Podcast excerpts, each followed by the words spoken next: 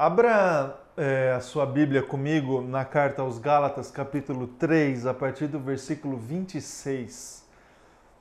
A gente começa a leitura a partir deste versículo, a gente vai entrar no capítulo 4 e a gente vai ler até o verso número 7 do capítulo 4 desta carta aos Gálatas. Então acompanhe comigo Gálatas 3, versículo 26. O texto diz assim: Todos vocês são filhos de Deus mediante a fé em Cristo Jesus.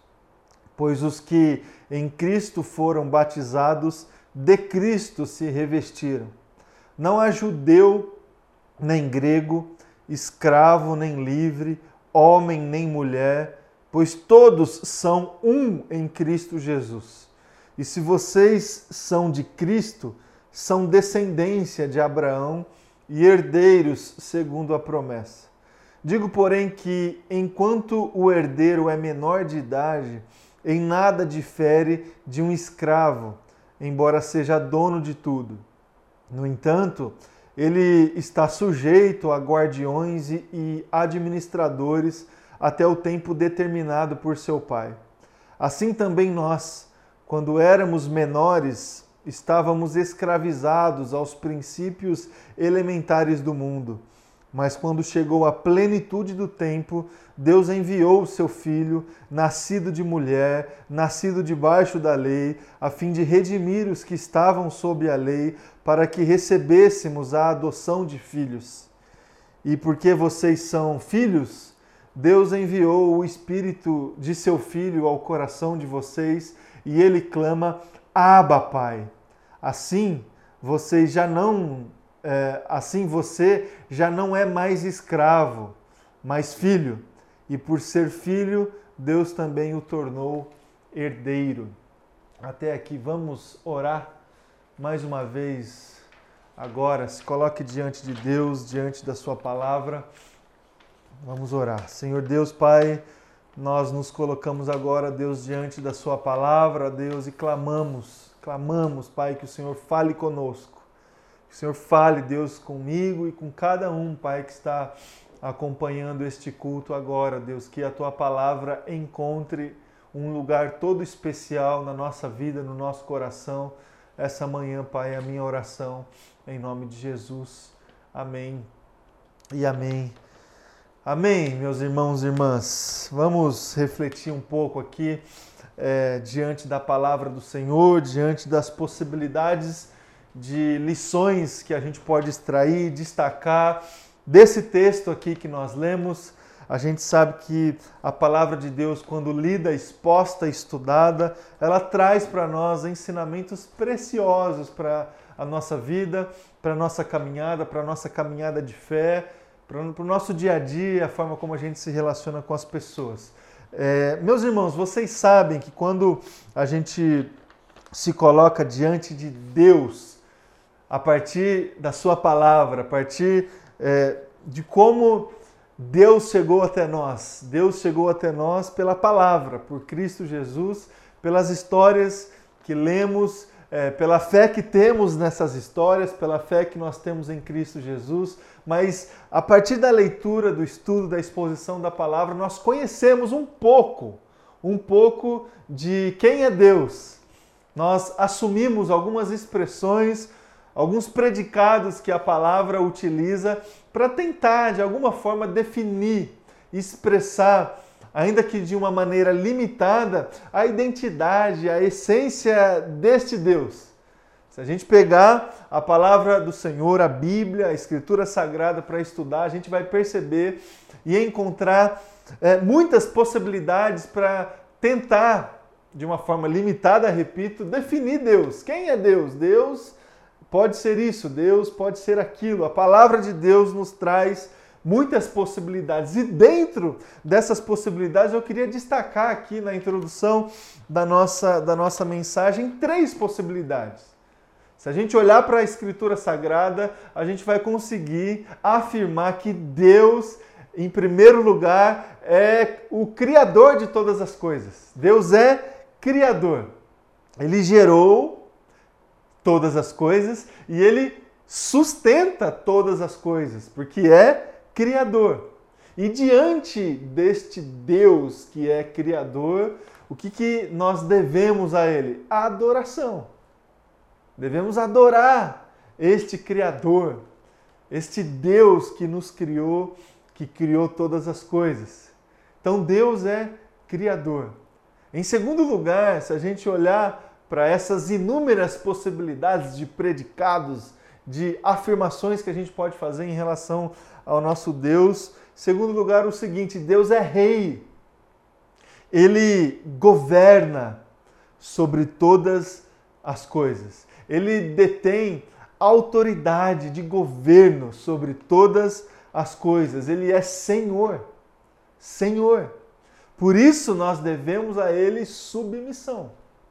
A gente tem que se submeter diante desta autoridade. A gente tem que se submeter diante desta governança a gente tem que se submeter diante desta grandeza, deste alcance do poder de Deus. Deus é rei. E em terceiro lugar, meus irmãos e irmãs, e talvez a expressão mais precisa, adequada que a palavra de Deus utiliza para tentar expressar a identidade de Deus seja a afirmação que a gente pode fazer que Deus é Pai. Deus é Pai. Porque Deus é Pai, Ele ama, amou e ama todas as coisas, todas as pessoas. Diante desse amor, diante desta afirmação de que Deus é Pai, de que Deus é o nosso Pai, o que, que nós devemos a Ele? Devemos a, a continuidade, a recepção deste amor, e dessa relação que ele se propõe a ter comigo e com você. Essa definição da paternidade de Deus, essa afirmação de que somos filhos de Deus e que Deus é o nosso Pai, é o clímax, é o ponto central da carta que nós estamos lendo aqui, da carta aos Gálatas. Nós lemos aqui no final do capítulo 3 e entramos no capítulo 4 para essa parte final da carta que Paulo escreveu a esses irmãos dessa região da Galácia. E Paulo chega aqui nessa afirmação de que somos em Cristo Jesus filhos de Deus. E essa afirmação, essa definição da paternidade de Deus em relação a nós é o ponto central dessa carta. Também, meus irmãos e irmãs, a constatação de que nós somos filhos de Deus a constatação dentro do nosso coração desta filiação que temos em Deus deve também ser o ponto central da nossa fé, da nossa caminhada diante deste Deus, da nossa espiritualidade. Essa definição de Deus como Pai precisa estar no centro da nossa relação com Ele diante de todas as outras possibilidades que a gente tem de tentar definir quem é Deus. Deus continua sendo criador. Deus ele continua sendo Senhor, continua sendo rei. Agora Deus é o nosso Pai. E isso precisa de algum jeito na nossa vida, na nossa caminhada é, de fé, de algum jeito isso precisa transformar o nosso coração e a forma como a gente se relaciona com esse Deus.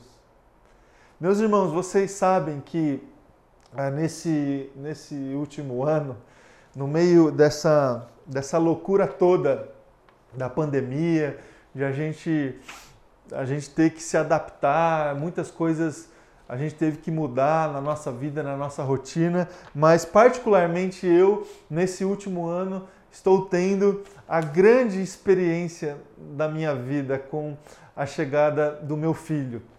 E essa tem sido uma experiência assim muito muito contraditória, né? Porque assim, nós estamos vivendo talvez um período mais difícil assim da nossa geração e da nossa história, e eu particularmente estou vivendo um momento mais feliz, mais é, gratificante da minha história, quando eu estou tendo o privilégio de acompanhar os primeiros passos, os primeiros meses do meu filho, as primeiras reações, as primeiras palavras, é, as primeiras faces da personalidade dele, da identidade que ele tem. E tem sido, sim, meus queridos, um privilégio poder desfrutar desta nova condição na minha vida, esta condição da paternidade. A paternidade, é, essa noção de que agora eu sou de fato um provedor, um provedor de alguém é, um provedor de presença, um provedor de amor, um provedor de segurança, um provedor de cuidado, um provedor de recursos. É, uma grande responsabilidade, uma responsabilidade muito grande foi acrescentada diante de todas as outras responsabilidades que eu já tinha, mas uma grande responsabilidade foi acrescentada na minha história ah, também um grande privilégio de poder partilhar um pouco da minha vida, é, da, dos, dos, de toda a dimensão assim da minha história, do meu futuro. Agora, é, tudo isso é partilhado na vida de, de outra pessoa, na vida do meu filho. É, é uma experiência única. E você, que é pai, você sabe o que eu estou falando. De você olhar agora para a vida para a história de um outro jeito, de uma outra forma, sabendo que existe uma, uma pessoa que ah, depende de você, depende das suas provisões, depende da sua presença, depende, depende muito de você. Ah, meus irmãos e irmãs, é, para além dessa nossa experiência humana da paternidade, a gente precisa entender e compreender na nossa vida e no nosso coração como é que funciona esta mesma experiência na nossa relação com Deus. Deus é o nosso Pai. E, e se nós, que somos limitados, que somos é, completamente influenciados por pecados, por sentimentos egoístas, se nós conseguimos desfrutar deste sentimento da paternidade, assim como bênção para nós. Mesmo no meio de tantas contaminações que existem nas nossas vidas, diante das limitações que a gente tem, se a gente ainda assim consegue desfrutar desta bênção da paternidade, da filiação, quanto mais, quanto mais a gente pode desfrutar e experimentar desta relação diante de Deus, que é santo, que é perfeito, que não há mácula, não há erro. Por isso, meu irmão e minha irmã, que a gente tem que inserir no centro da nossa relação com Deus esta constatação dentro do nosso coração da filiação que temos em Deus. Dessa afirmação que a gente pode fazer no nosso coração de que Deus é o nosso Pai. E porque é o nosso Pai, ele quer o nosso bem. Porque é o nosso Pai, Ele é o nosso provedor. E Ele é o nosso provedor de todas as coisas: de segurança, de presença, de recurso, de amor, é, de cuidado, de tudo, de tudo. E o que eu gostaria de fazer agora, meus irmãos e irmãs, é destacar, olhando para este texto que nós lemos, eu gostaria de destacar algumas lições que a gente pode aprender olhando para esta realidade da filiação que temos em Deus. Olhando para essa realidade que Deus é o nosso Pai. A primeira lição e a primeira o primeiro destaque que eu gostaria de fazer olhando para o texto que nós lemos é o seguinte: esta condição assim, essa essa filiação, a paternidade de Deus já é uma condição estabelecida.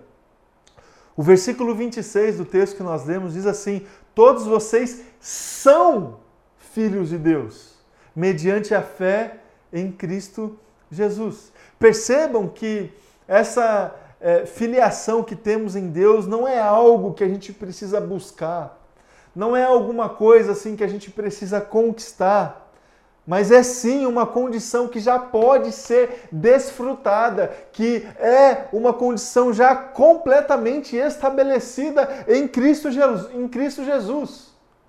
Uma vez que fomos alcançados por Cristo Jesus. Uma vez que entendemos a, a caminhada proposta por Deus, sabe?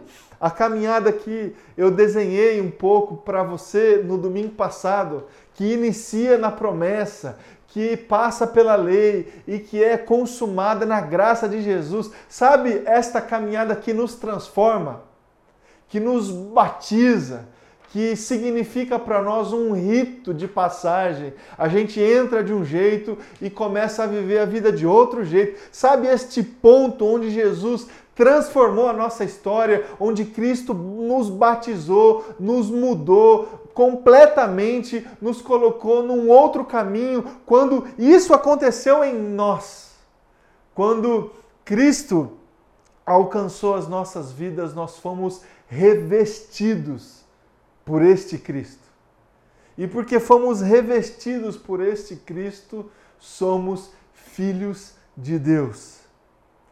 Tivemos a nossa identidade transformada, regenerada, a nossa ação mudou, a nossa perspectiva mudou, nós temos agora a presença de Deus e estamos diante do nosso Pai.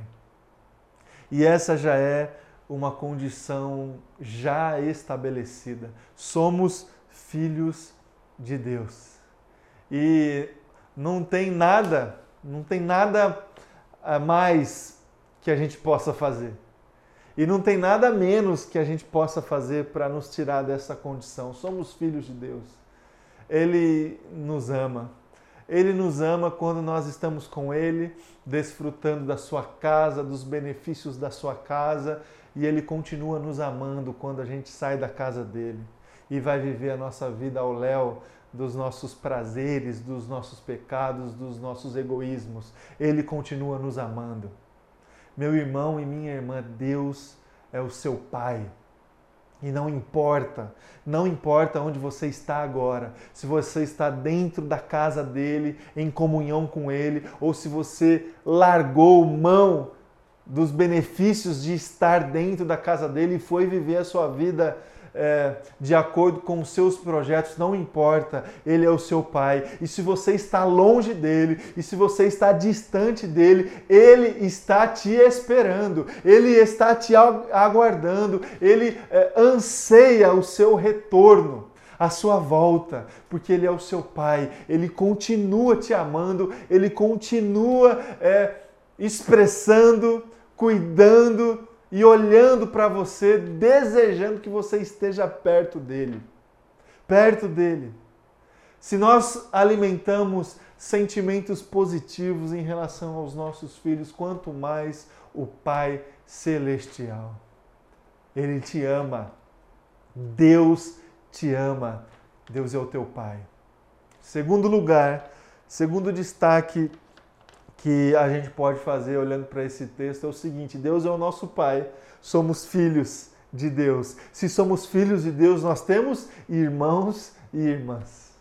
Nós fazemos parte de uma família celestial. Olha só o versículo 28 do texto que nós lemos: Não há judeu nem grego, escravo nem livre, homem nem mulher, pois todos, todos são um em Cristo Jesus. Nesta relação da paternidade que tenho diante de Deus, eu não posso afirmar dentro do meu coração que eu sou um, que eu sou o Filho de Deus, que Deus é apenas o meu Pai. Eu faço parte de uma família e a, a afirmação que deve constar dentro do meu coração é exatamente a afirmação que eu acabei de ler aqui do texto: somos, somos todos um em Cristo Jesus. Somos todos um em Cristo Jesus. Então eu preciso uh, saber que eu tenho irmãos e irmãs. E eu não estou sozinho nesta relação diante de Deus. E eu preciso aprender a conviver com esses meus irmãos e com essas minhas irmãs. E eu preciso saber que não sou eu que escolho os meus irmãos e as minhas irmãs. E eu preciso saber que eu não tenho direito de me aproximar ou me afastar desses meus irmãos e dessas minhas irmãs, porque são filhos e filhas de Deus. Ele os escolheu. Não fui eu que escolhi.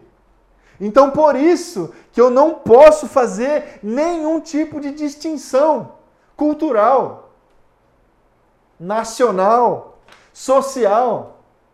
Não tem escravo, não tem livre, não tem judeu, não tem grego, nenhuma distinção de gênero, não tem homem e não tem mulher. E olha só esta afirmação, quão era escandalosa esta afirmação lá no primeiro século: não tem homem e não tem mulher.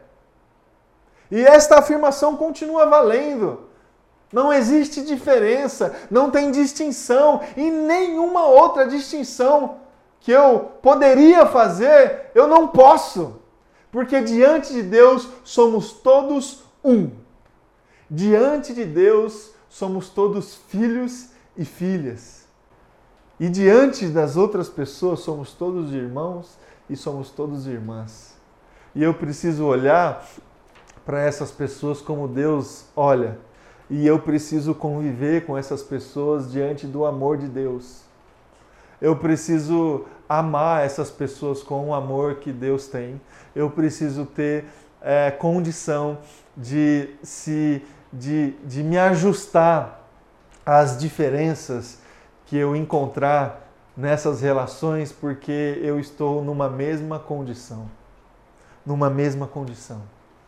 E para encerrar, um terceiro destaque que a gente pode fazer olhando para esse texto aqui é o seguinte: nós temos e recebemos o Espírito Santo. Diante da relação que temos é, em Deus, esta filiação que temos em Deus, Deus nos deu e nos enviou o Espírito Santo.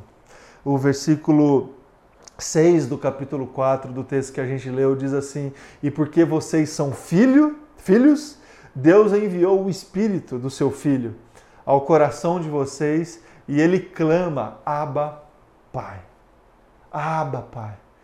Essa expressão que parte do mais profundo do nosso coração, que expressa a completa dependência, esse grito de dependência que o filho tem com a sua mãe, com o seu pai, sabe? Aba, Pai, eu preciso de você, eu dependo de você o Espírito Santo que traz para nós é, essa intimidade que a gente precisa ter com Deus. Ele que gera este clamor dentro de nós, que grita pelo Pai, que geme pelo Pai, que anseia pelo Pai. Nessa relação que a gente tem com Deus, o nosso Pai, somos herdeiros, olha só. Somos filhos de Deus e porque somos filhos de Deus, herdaremos o reino de Deus. Herdaremos o reino de Deus. Mas para muito além dessa é, condição na relação de que somos herdeiros de Deus, somos completamente dependentes do seu amor, da sua graça e do seu cuidado. Por isso que clamamos, Abba, Pai, por isso que dentro das nossas orações a gente precisa expressar essa filiação o tempo todo. Por isso que dentro dessa relação que temos com Deus, a gente precisa se submeter e clamar para que Deus venha até nós. E eu gostaria que a gente fizesse isso agora. Que a gente se colocasse diante de Deus em oração e clamasse para que Deus possa vir até nós com o seu cuidado, com a sua bênção, com os seus presentes que só Ele sabe nos dar, presentes de Pai, presentes de Pai. Se coloque agora diante de Deus, meu irmão e minha irmã, e peça a Deus o que está no teu coração. Peça como filho, peça como filha, peça a Deus, e Ele vai se colocar diante de você como Pai. Vamos orar. Se coloque diante de Deus, Senhor Jesus. Senhor Deus, o Senhor continua sendo rei, continua tendo o governo sobre nós. O Senhor é também o nosso Criador e sustenta a nossa vida. E não somente a nossa vida, mas sustenta todas as coisas. mas o Senhor também é o nosso Pai. E esta face do Senhor em nós é a que a gente mais precisa. Essa paternidade, esse cuidado, esse abraço, é, essa presença que traz segurança, essa presença que nos consola, essa presença que nos corrige, essa presença de Pai. É, vem, Jesus, vem, vem se colocar diante de nós como este Pai, este Pai amoroso, este Pai gracioso, este Pai que ama incondicionalmente. Incondicionalmente. Eu oro, Deus, por todos aqueles meus queridos irmãos e irmãs que estão agora me acompanhando e precisam te olhar esta manhã como um pai. Como um pai que ama, apenas isso. Como um pai que se entrega. Como um pai que anseia a presença do filho. Deus recebe, recebe esses irmãos e irmãs que precisam de um pai essa manhã. Recebe, Jesus com todo o amor, com toda a graça, com toda a misericórdia. Que seja assim. É a minha oração. Em nome de Jesus. Amém. E amém.